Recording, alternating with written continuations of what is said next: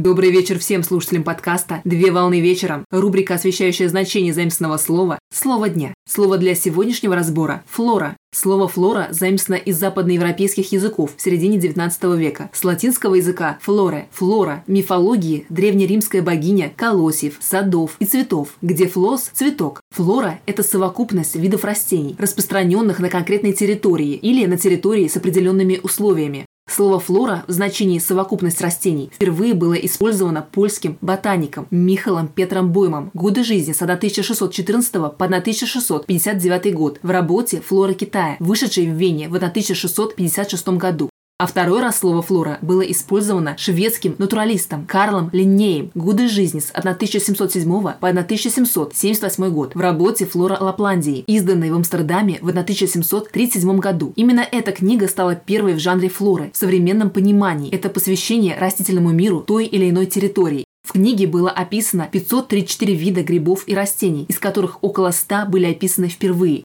Флора представляет собой сосудистые растения территорий, папоротникообразные и семенные, и растения других групп. При этом комнатные растения и растения в оранжереях не входят в состав флоры. Раздел ботаники, занимающийся изучением флоры, называется флористикой, а ученые, специализирующиеся на флористике – флористами.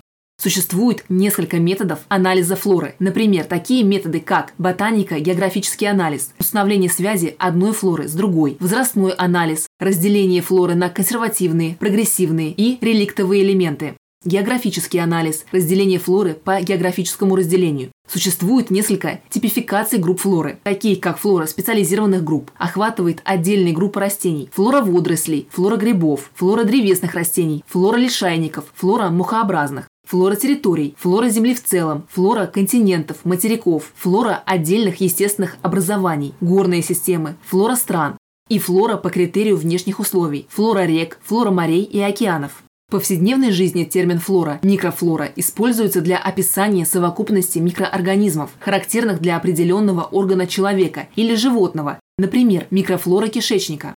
На сегодня все. Доброго завершения дня. Совмещай приятное с полезным.